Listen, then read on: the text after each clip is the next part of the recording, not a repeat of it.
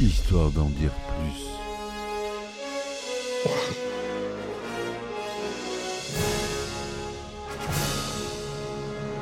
Eh ben attendez, on est en France. Allez, cul sec. Hop.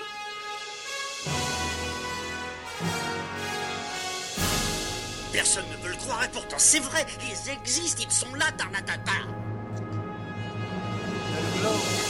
Il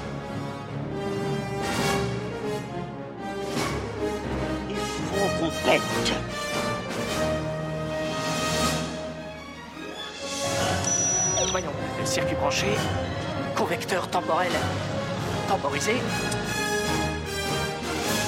Bonjour, bienvenue sur Histoire d'en dire plus. Aujourd'hui, on parle d'un film italien. Excusez-moi, je tousse. Un film italien, je disais. Un très beau film qui rentre parmi mes films cultes. La vita è bella, dans son titre original, avec Roberto Benigni et de Roberto Benigni. La vie est belle.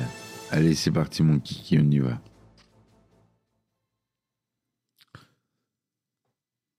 Alors, la vie est belle. La vita è bella, en italien, est un film de comédie dramatique sorti en 1997, réalisé, coécrit et interprété par Roberto Benigni.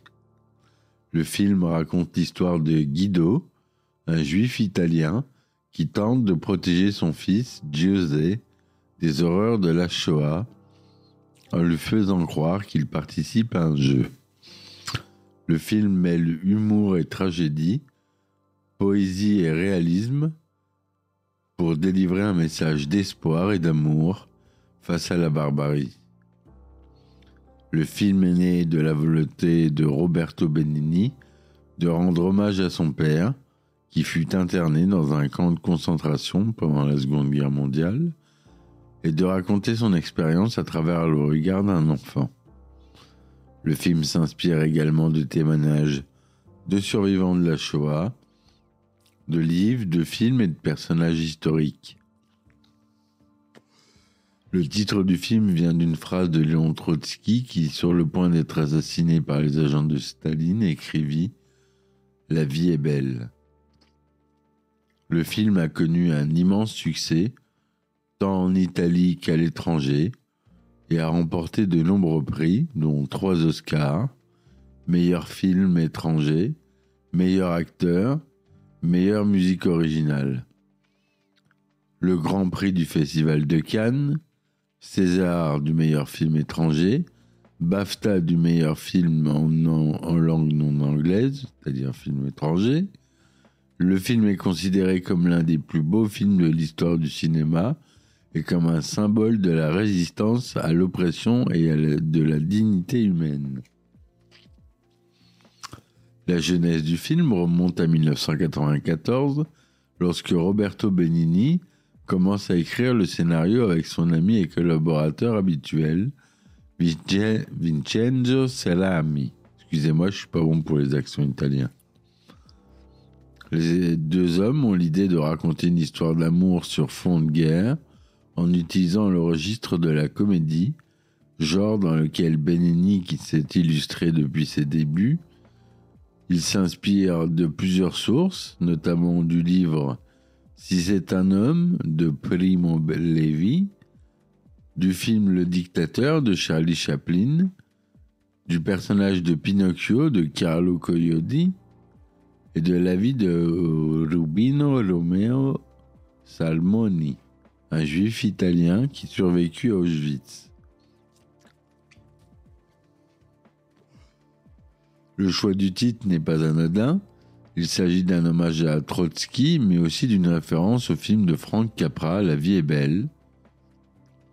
It's a Wonderful Life en anglais, sorti en 1946, qui raconte l'histoire d'un homme qui découvre l'importance de la vie grâce à l'intervention d'un ange.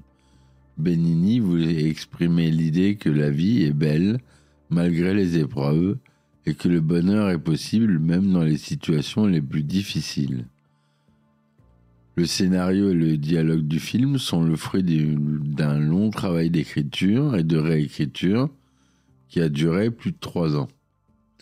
Benigni et ses amis ont cherché à trouver le juste équilibre entre le rire et les larmes, entre la légèreté et la gravité, entre la fiction et la réalité.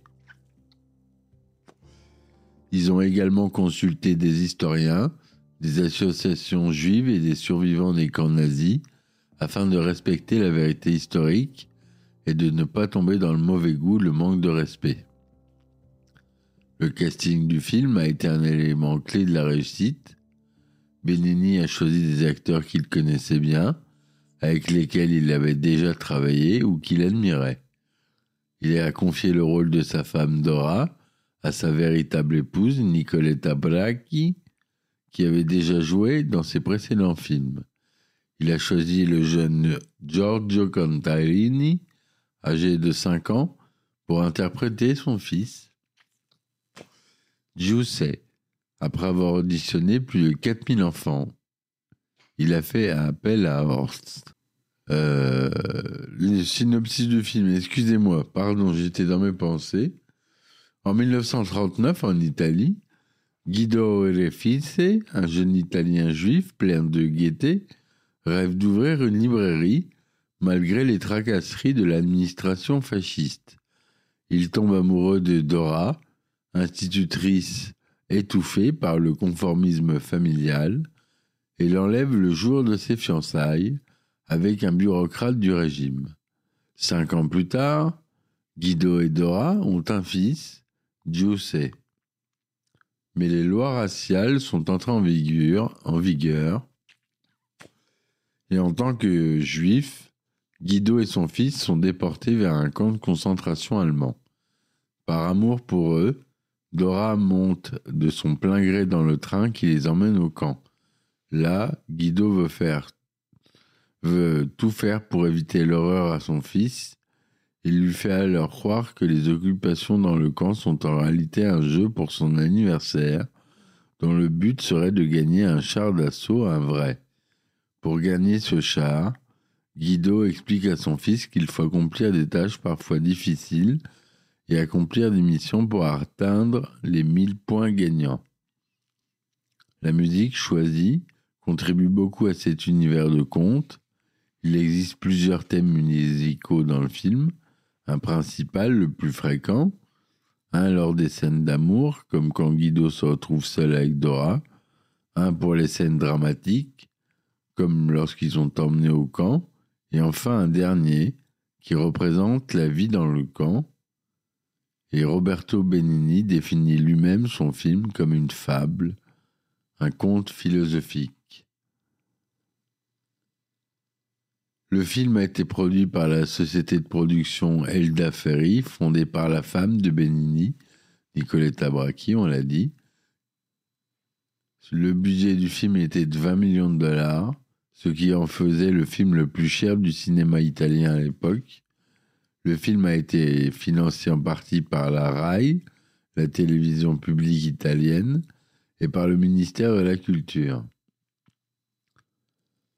le film regorge d'anecdotes intéressantes, comme l'acteur Horst Buchholz, qui incarne le docteur Lessing, a fait lui-même ses propres doublages pour la version anglaise et allemande du film. Le titre du film vient d'une phrase, on l'a dit, de Léon Trotsky.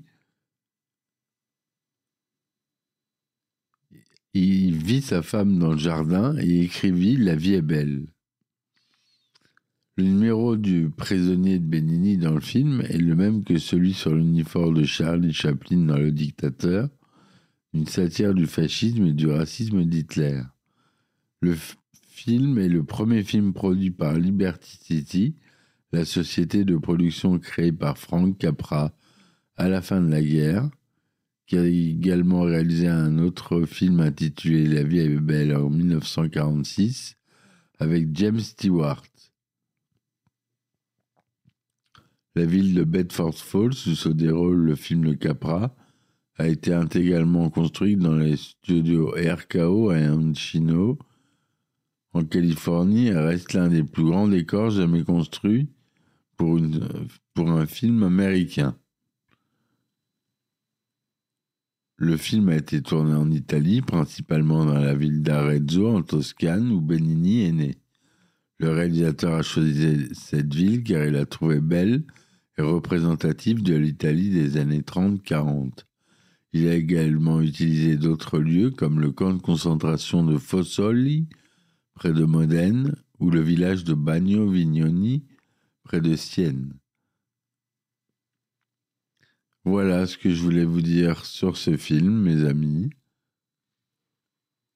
qui vaut vraiment le coup d'être vu. C'est un film magnifique, à voir en famille, à montrer à ses enfants.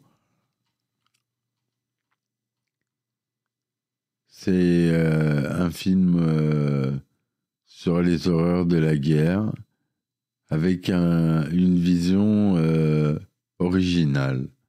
Voilà c'est devenu un film culte à voir et à revoir. Je vous dis merci de m'avoir écouté. À très vite. Abonnez-vous à, à Plus si vous voulez des épisodes inédits et euh, des anecdotes de tournage. J'en ai plein ma besace. Donc euh, allez-y. C'est pas cher. Pour Noël, vous demandez un abonnement d'un an. Ça fait un beau cadeau de Noël et ça coûte pas cher. Voilà mes amis, je vous dis à bientôt. Bonne soirée et ciao ciao. Histoire d'en dire plus.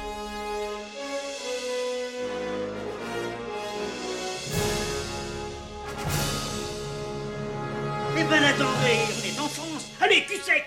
Hop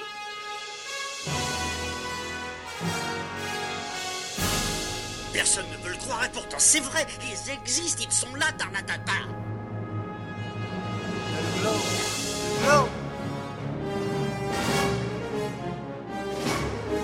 Il faut qu'on pète